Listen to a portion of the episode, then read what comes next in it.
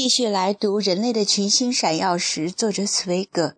拜占庭的陷落，大结局，十字架倒下了。我们今天一鼓作气把它读完吧，因为我知道小雨一直在期待着结局。嗯，另外的，我们也期待着看下一篇一个跟音乐家有关的故事。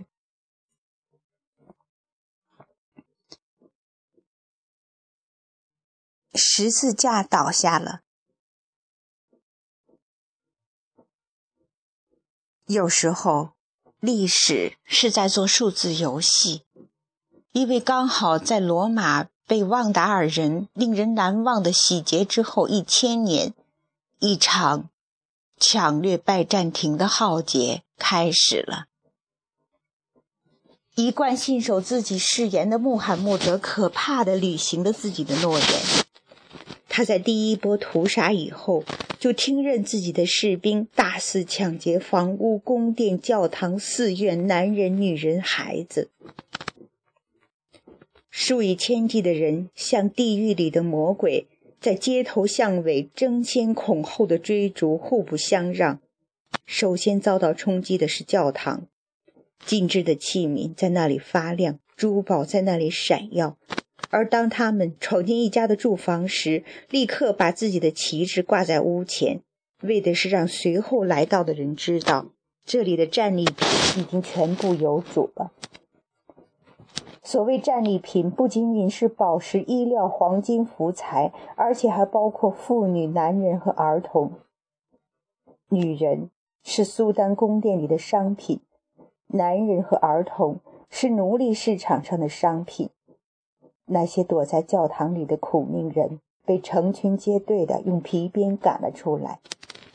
上了年纪的人是没有用的白吃饭的家伙和无法迈出的累赘，因此把他们杀掉了事。那些年轻人像牲口似的被捆绑起来拖着走，大肆抢劫的同时，又进行了最野蛮的、毫无人性的破坏。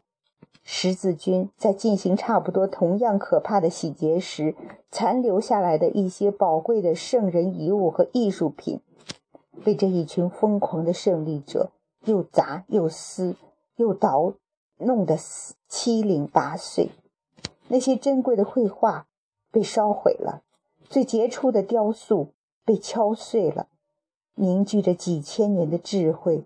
保存着希腊人的思想和诗作的不朽的财富书籍，被焚烧或者漫不经心地扔掉了，从此永远消失。人类将永远不会完全知道，在那命运攸关的时刻，那扇敞开的卡尔凯尔卡门带来了什么样的灾难。在洗劫罗马、亚历山大利亚和拜占庭时，人类的精神世界遭到多少损失？一直到取得这一伟大胜利的那天下午，当大屠杀已经结束时，穆罕默德才进入这座被征服的城市。他骑在自己那匹金配马鞍的骏马上，神色骄矜而又严肃。当他经过那些野蛮强烈的场面时，连看都不看一眼。他始终信守自己的诺言，不去打扰为他赢得了胜利的士兵们正在干的可怕行径。不过，对他来说，首要的不是去争得什么，因为他已经得到了一切。所以他傲慢地径直向大教堂拜占庭的光辉的中枢走去。他怀着向往的心情，从自己的营帐里仰望这座圣菲索菲亚大教堂闪耀发亮而又不可企及的中型圆顶，已经有五十多天。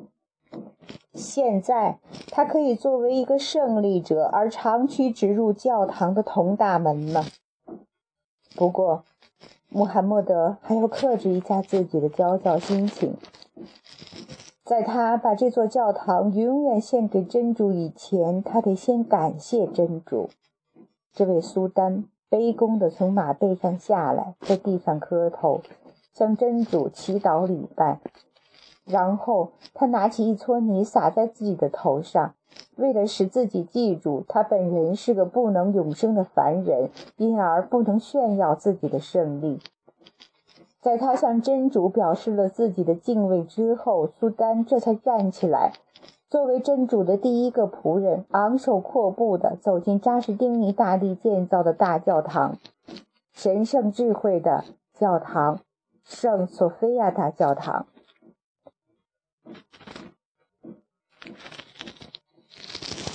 苏丹怀着好奇和激动的心情，细细查看着这座华丽的建筑。高高的穹顶，晶亮发光的大理石和马赛克，精致的弧形门拱，在黄昏中显得格外明亮。他觉得这座用来祈祷的最最杰出的宫殿不是属于他自己的，而是属于他的真主。于是他立刻吩咐人叫来一个伊玛目，让他登上布道坛。从那里宣讲教祖穆罕默德的信条。此时，这位奥斯曼土耳其君主面向麦加，在这基督教的教堂里，向三界的主宰者真主做了第一次祷告。第二天，工匠们就得到了任务，要把所有过去基督教的标志统统去掉。基督教的圣坛被拆除了，无辜的马赛克被粉刷上石盔，高高矗立的圣索菲亚大教堂顶上的十字架，千年以来一直伸展着他的双臂，环抱着人间的一切苦难，现在却砰砰梆梆地倒在地上。石头落地的巨大声音在教堂里回响。同时传到很远很远的地方，因为整个西方世界都在为这十字架的倒塌而震颤。惊号可怕的在罗马、在热那亚、在威尼斯回响，它像事先发出警告的巨雷，向法国、德国滚去。欧洲万分恐惧地认识到，由于自己置若罔闻。这股结束难逃的破坏力量，竟从那座忘却了的倒霉的凯尔卡门闯了进来。这股暴力将要遏制欧洲的势力数百年。